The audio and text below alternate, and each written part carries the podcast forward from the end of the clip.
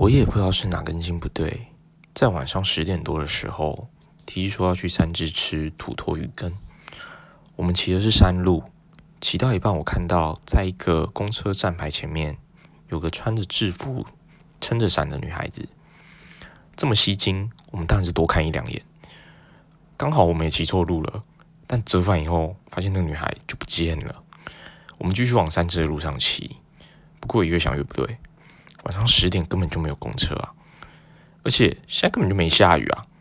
我不知道是因为我们讨论的太热烈，还是因为灵谷塔路实在太漂亮了，盖的居然比省道还大。我们就这样骑进了灵谷塔，但那又是另外一个故事了。